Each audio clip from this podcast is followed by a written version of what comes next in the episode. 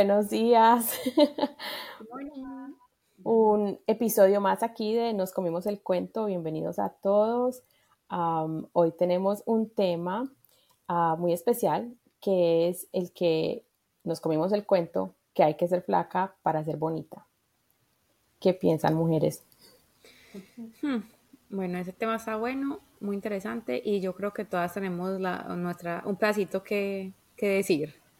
Em, primero, lo primero que quiero como comentar es que pues leyendo y como viendo unos artículos y eso, eh, me pareció muy interesante pues que, y yo creo que eso pues todos lo sabemos, de cómo las, las figuras y lo, el cuerpo ideal ha sido determinado a través de la historia, pues culturalmente, ¿no? Entonces algo que vi que me llamó la atención es que, por ejemplo, en el siglo XIX e inclusive en el siglo XVIII, las, los cuerpos más curvilíneos y más gruesitos eran asociados como con salud y como con la clases, las clases más altas.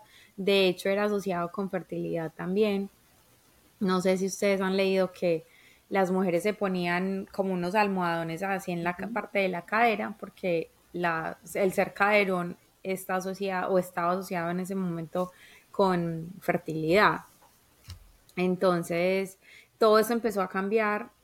ah, o inclusive pues las esculturas de arte de, ese tiempo, las pinturas y, todo lo que uno puede percibir de esos, de esos años eran mujeres con cuerpos más curvilíneos todo empezó a cambiar ya en el siglo XX, em, cuando em, un artista, no recuerdo el nombre en ese momento, empezó a hacer esculturas de mujeres un poquito más delgadas.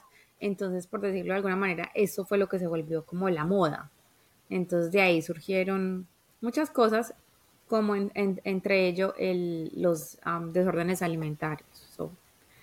Eh, esa es como la parte de culturizarnos un poquito de este tema. Eh, bueno, sí, vale. En serio, pues me parece súper interesante eh, todo lo que estás diciendo. Em, además que sí, digamos que por la historia conozco los, como esas em, ideas de belleza que, vienen, digamos, a través de la historia, eso lo, sabía, pero digamos, yo sí quiero empezar, digamos, el episodio diciendo que esa es mi creencia, ¿no? Yo sí creo que en este, este cuento en este momento de la historia, el 100% de las mujeres no lo hemos comido. Em, porque no importa de qué generación seamos, yo creo que todas las mujeres, las que nos están escuchando, incluso alguna de nosotras, así no hayamos tenido, digamos, problemas con nuestro cuerpo como tal y nos amemos mucho, hemos hecho una dieta, así sea una vez en nuestra vida. Em, entonces, sí, yo creo que como para empezar, quiero, quiero, pues, digamos, yo sí puedo ser sincera y yo sí me comí el cuento. Eh, para mí, digamos que viendo desde chiquita eh, en las películas, lo que hemos mencionado en otros episodios, ¿no? En las revistas, las modelos, eh, con lo que crecí, incluso digamos con mis amigas, ¿ya? Que yo me comparaba porque yo, y, ustedes me lo dirán ahorita, y hemos tenido esas conversaciones, digamos, con Vale, y con Joa o con otras amigas de acá del área, fuera de, del podcast, y ustedes me ven y me ven flaquita, es como, ay, Nati, a ti todo te queda bien, tú eres flaquita, lo que sea, pero digamos, yo creciendo, yo siempre fui piernoncita. Entonces yo me creía como, me acuerdo que decían como, ay, sí, la piernona, y yo era como, me quedó en la cabeza. Entonces yo sentía, ah, claro, piernona, pues ya tengo mucha pierna, o sea, soy gorda de pierna, o sea, soy gorda. y así se va como uno desarrollando. Y claro, cuando, no sé, mi concepto era que cuando, eh, o recuerdo cuando era adolescente, pues uno está pensando mucho en, ok, quiero gustarle a los niños, ¿no? Eso era como mi meta en ese momento. Y mis, la mayoría de mis amigas eran más faquitas que yo. Entonces yo sentía, ay, no, la falda se le ve más linda a ella, o ella sí se puede poner ombliguera, o ella sí puede, se puede poner ese jeans y se le ve lindo. En cambio, yo tenía un trauma de que a mí no me quedaban bonitas las cosas porque yo era piernona, ¿ya? O era gordita, o sea, en mi concepto yo me veía gordita, yo ahorita miro fotos de antes y bueno, puede que más cachetoncita, lo que sea, pero yo nunca fui como, o sea, que tuviera muchos kilos. Em, pero igual sí había una creencia de que la delgadez, delgadez tipo Pamela Anderson, pues súper delgada y con boobies grandes, era digamos que eh, lo que para mí era como la belleza. Eh, así que yo sí luché muchísimo con eso, hice todas las dietas, eh, creciendo, digamos en mi adolescencia y en mis veintes, eh, nunca tuve trastornos alimenticios y creo que fue mucho porque, no sé, soy Tauro y me encanta comer, no sé si tenga que ver, pero amo la comida, entonces como que por mucho que quisiera dejar de comer no podía, pero sí hice muchas dietas y la típica yo, yo que uno perdía un poquito y luego como el atracón y sentirte mal y la comparación sobre todo era durísimo, o sea, yo realmente luché mucho, mucho tiempo y sigo, digamos que luchando con con mi cuerpo en que cuando yo me subo unos kilitos siento que no me veo bonita.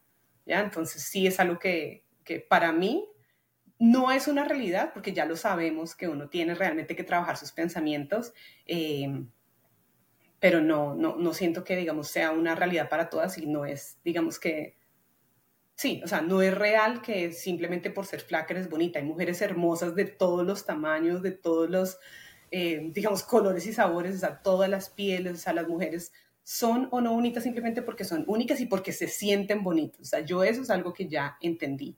Pero antes de, de esto y a pesar, digamos, de entender este concepto, todavía batallo con el hecho de que si yo no me siento como flaquita o no me veo flaquita, eh, no me siento bonita. Yo pienso que aquí hay dos cosas, o sea, está la parte de ser flaca, ¿cierto? Donde en mi experiencia, y, como dice Nati, o sea, es, y, aquí van como que los trastornos alimenticios también, que van mano a mano con los trastornos mentales, porque es esa percepción y ese sentirme, ¿cierto? Versus la realidad.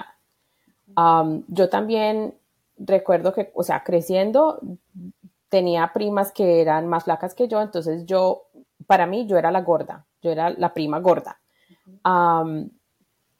y, yo pienso que aún con, cuando uno va creciendo y va escuchando la gorda, la flaca, gordita, flaquita, entonces te pone en una, en una categoría y te pone en una cajita. pero sí, o sea, de pronto tenía un poquito más de carnita, lo que sea. Pero va uno y ve esas fotos y uno dice, yo estaba muy flaca. o, o sea, y, hay un meme por ahí que, que circula que me gusta mucho porque habla de que cada vez que nosotros vamos creciendo, vamos madurando, o sea, podemos mirar atrás cinco años, diez años y querer ser como estábamos antes y eso nos roba el estar presentes en nuestro cuerpo hoy y estar agradecidas con dónde estamos hoy, sabiendo que el cuerpo es una máquina asombrosa que, uno puede trabajar. porque como dice Nati, o sea, de pronto son dietas o formas de alimentarte o ejercicio o lo que sea, pero hay diferentes formas de tú cambiar tu cuerpo. Para unas personas se hace más fáciles que para otras. Pero sí, o sea, yo me acuerdo creciendo, yo era la gorda y, siempre queriendo como que hacer algo para cambiar eso. y por belleza también, porque esa, esa es la otra parte, ¿cierto? dos partes del ser flaca y el ser bonita. Y yo creo que la sociedad asocia mucho el ser flaco con el ser bonito. Entonces, si nosotros cogemos de ahí, para mí, ahora, o sea, la, belleza es, es relativa, porque a lo que de pronto a mí me parece algo bello, hermoso, bonito, a otra persona no.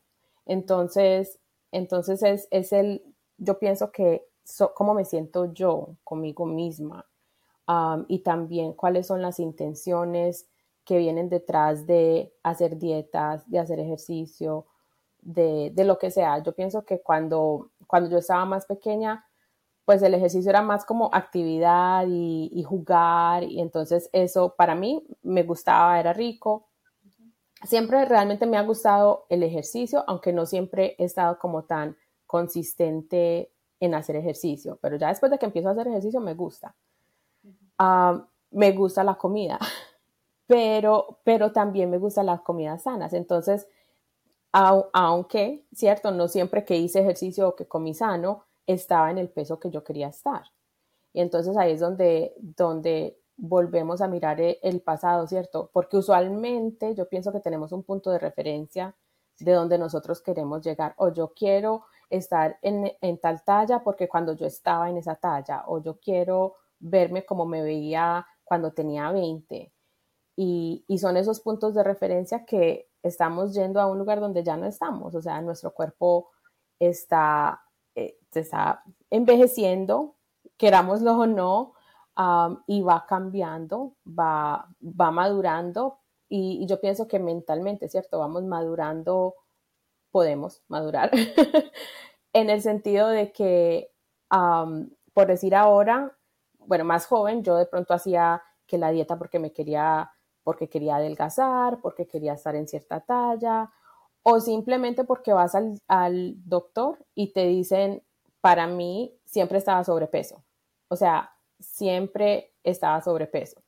Y mi mamá, mi mamá les puede contar, desde bebecita, a ella, a ella misma le dijeron que me pusiera dieta porque cuando de bebé yo estaba sobrepeso.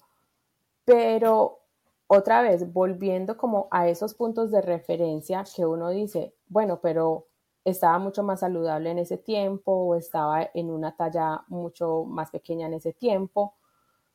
Pienso que el, el BMI también a veces nos mata, porque siempre nos, o sea, a las personas que cargamos un poquito más de carnita, uh, siempre como que nos ponen en el overweight, uh, sobrepeso, gordo, y, y, realmente a veces queremos llegar a un punto donde no necesariamente siempre es saludable. Entonces, en, me entiende, como en la adolescencia, ya después estaba pensando en sí, o sea, el primero el doctor me está diciendo que, estoy sobrepeso, obviamente estaba mucho menos de peso donde estoy ahora, pero, pero siempre como que queriendo arreglar algo. Y ahora, en ese momento, yo digo, o sea, el ejercicio para mí es algo más que me ayuda emocionalmente que lo que, y obviamente con la consistencia y con todo eso, el cuerpo, como les digo, es una máquina, va cambiando, pero es más yo estar bien y sentirme bien que realmente estar en cierta talla o cierto peso, porque pienso que ahí a veces para ciertas personas vienen tantas luchas, o sea, yo, yo he conocido personas con, que, que, sufren con esto. trabajé con una persona que yo me acuerdo que comía y después de que comía el almuerzo, al rato la escuchábamos en el baño vomitando. y, o sea, para mí pienso que es, algo tan, tan duro. Nunca lo he pasado yo misma, pero, pero no sé qué pueda pasar. Eh, o sea, me imagino solamente lo que pueda pasar por la mente de una persona así. También tengo amigas que son, para mí, en mi concepto, súper flacas y, siempre que las veo, ay, que yo soy tan gorda, ay, es que, tan gorda, ay, que no me sirve, ay, que tengo que perder peso, y yo le digo, pero tú eres linda, tú eres bonita, o sea, estás, estás, eres perfecta. Y, y no, o sea, es ese, esa percepción que a veces puede ser tan no saludable. Sí, total. En mi caso, por ejemplo, pues también una historia muy parecida. Yo creo que esa es como la historia regla para todas las niñas que no son flaquísimas, que, o sea, de nuestra época, ¿no? Igual, también fui como más piernoncita, más caderoncita, entonces también crecí con la mentalidad de que soy la gordita del grupo y, y nada, eso súper marcado hasta lo traje y traje todo eso a mi adultez, entonces por ende lo mismo, las dietas, cosas extremas que hoy yo pienso y soy como que, uy, ¿qué hice? Y lo mismo, mirar las fotos y decir, yo en ese momento me sentía gorda y no estaba gorda.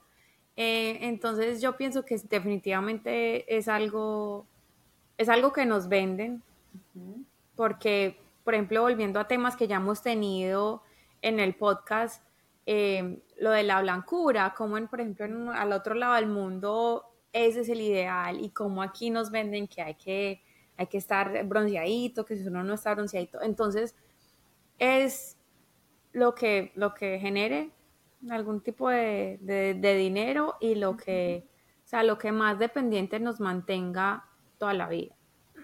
Porque uno ve niñitas hablando ya de este tema y uno ve viejitas hablando del tema. Entonces, claro, la parte de la salud, tanto física como mental, es importante. O sea, obviamente, tanto como estar muy delgado no es saludable, estar obeso, mórbido no es saludable.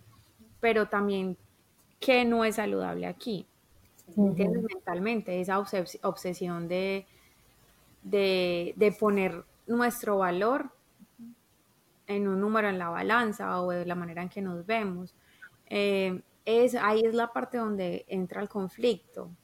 Em, por ejemplo, ya ahorita yo como, con madre de una niña, o sea, he, sido, he tenido un niño por 13 años, entonces esto es algo totalmente nuevo para mí pero eh, me hace mucho reflexionar en esas cosas que de pronto las palabras que usaron conmigo o, o, lo que yo escuchaba a las mujeres alrededor de mí decir de sus propios cuerpos, todo lo que está mal sobre ellas. Entonces me alegra que yo haya tenido todo ese, como ese recorrido con mi, con mi propio cuerpo y con mi propia mente, ah, porque es algo que le puedo pasar a ella. El hecho de, que, de entender que los cuerpos cambian, que es que el cuerpo no está hecho para quedarse de la misma manera. Si fuera, si hubiera sido diseñado para quedarse de la misma manera, nos hubiéramos quedado bebés. No, el cuerpo está diseñado constantemente a estar cambiando.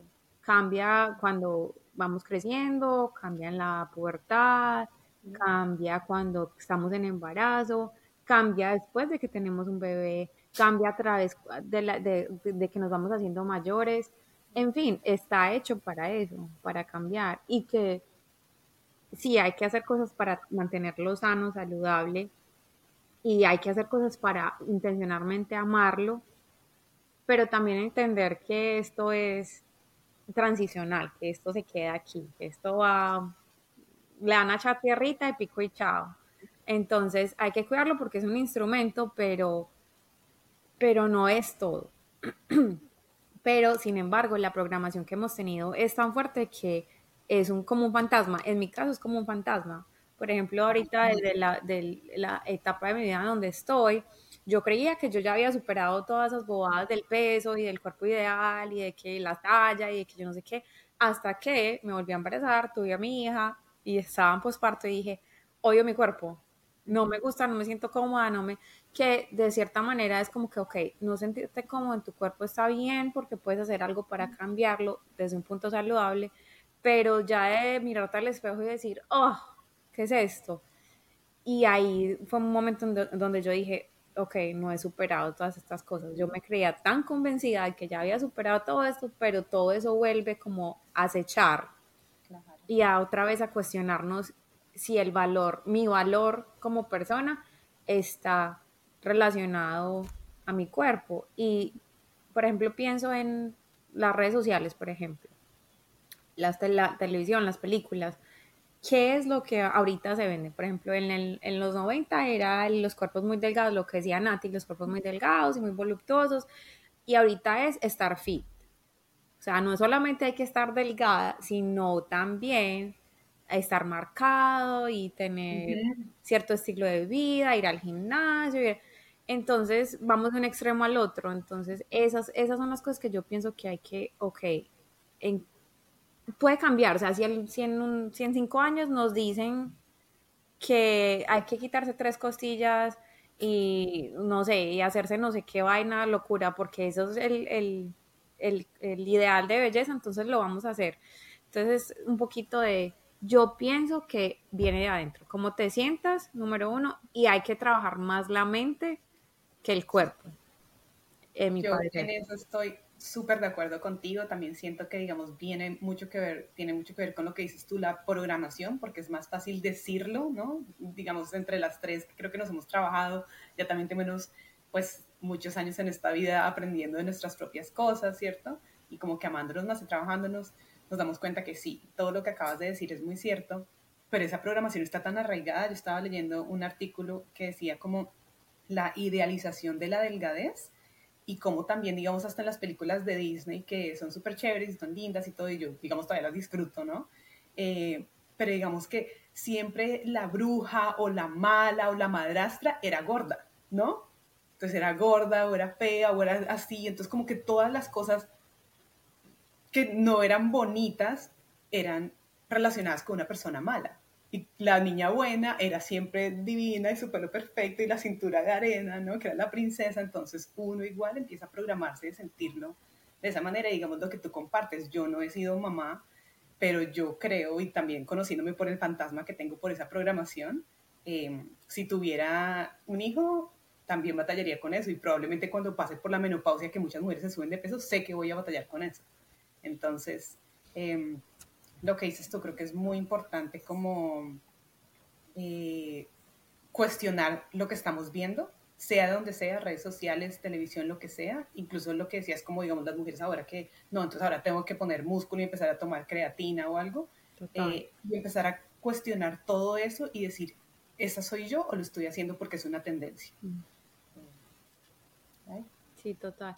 Y yo pienso que también es importante saber que esto no solamente ocurre en las mujeres, porque como mamá de dos niños y dos niños que, o sea, en, mi perspectiva, flacos,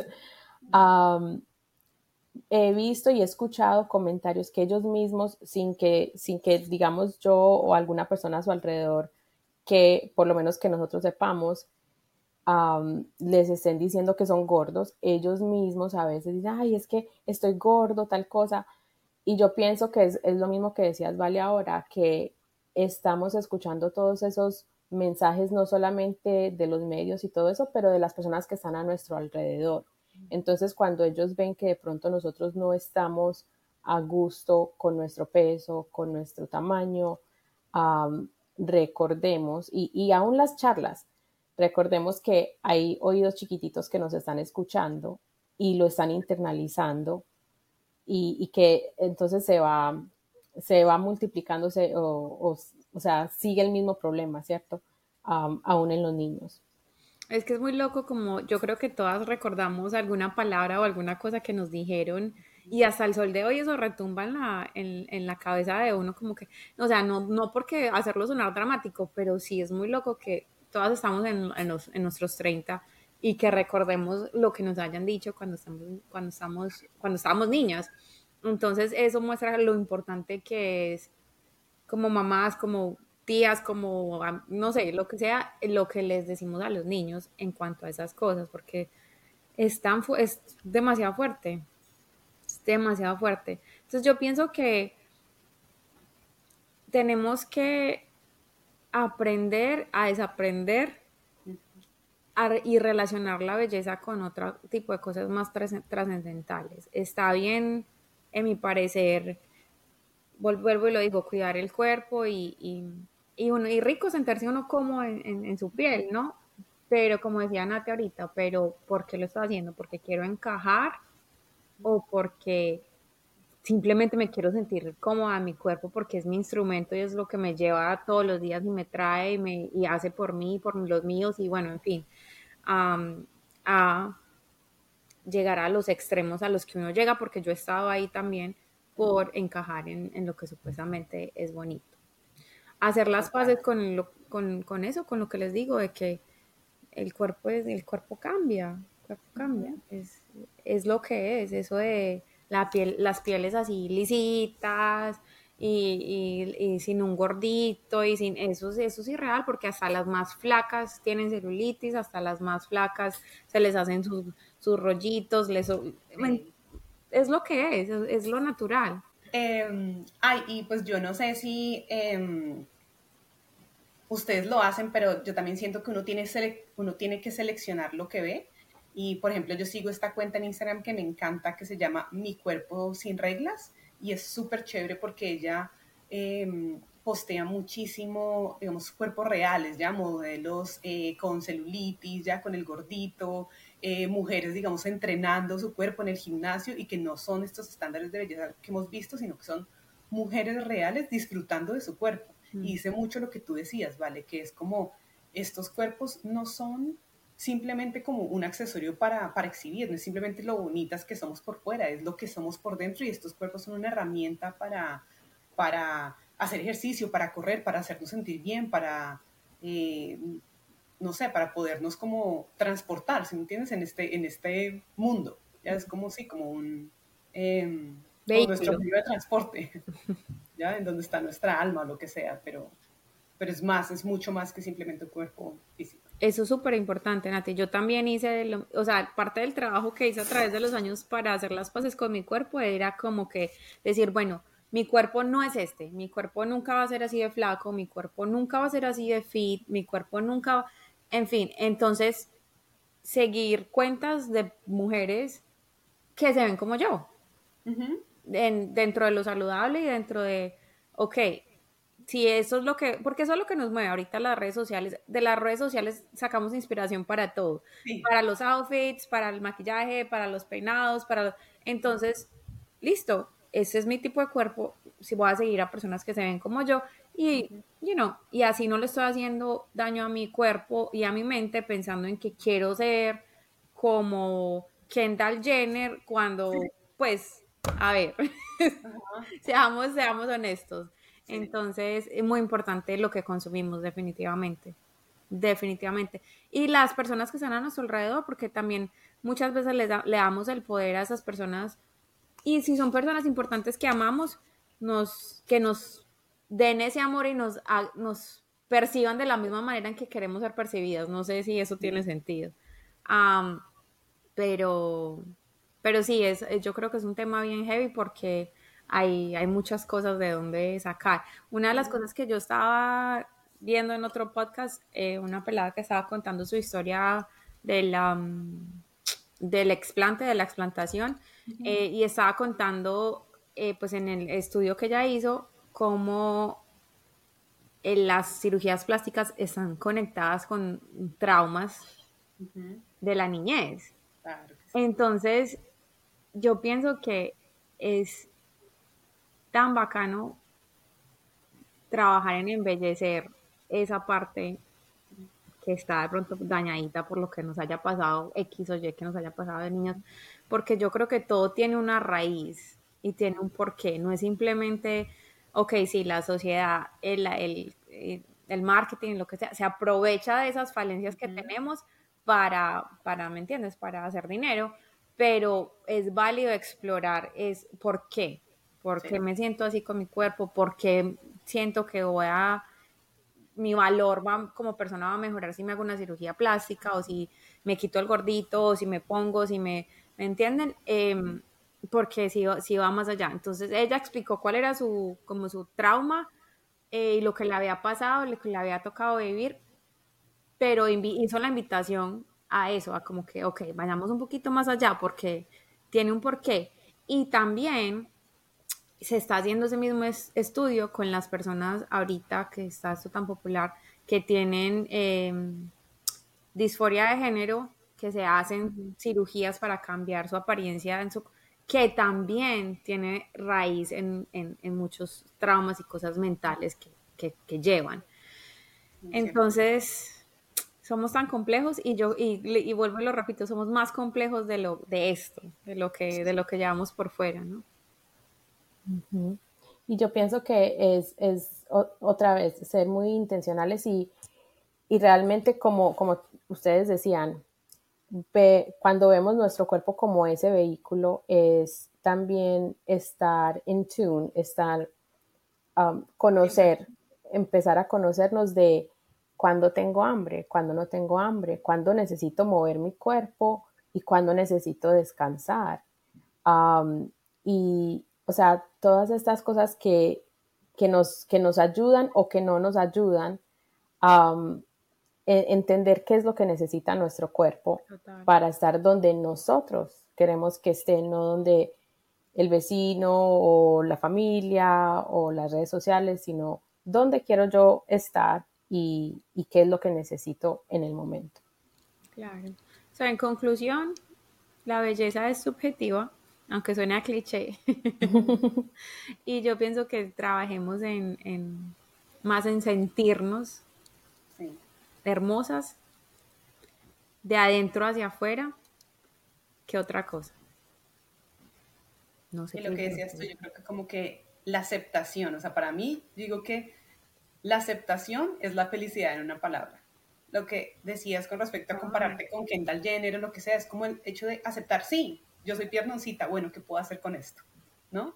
Entonces no soy como, o somos blanquitas, ¿qué puedo hacer con eso? Entonces el aceptar que esa es mi situación, ok, porque lo voy a ver como un problema, ya, esto es lo que es, lo que me tocó, ¿qué puedo hacer? O para mejorarlo, para aceptarlo, para sentirme bonita con lo que tengo. Total. Lo que es como la, la, muraleja de la historia. Total, definitivamente. ¿Listo? He dicho. Caso cerrado. bueno, entonces con esto y un bizcocho. Hasta la próxima. Gracias por escucharnos. Eh, no olviden compartir. No olviden seguirnos en las redes sociales. Eh, sugerirnos algún tema. Y ya, ¿qué más? Que se me queda por fuera. Hasta la próxima. Hasta la próxima. Chao. Chao. Bye.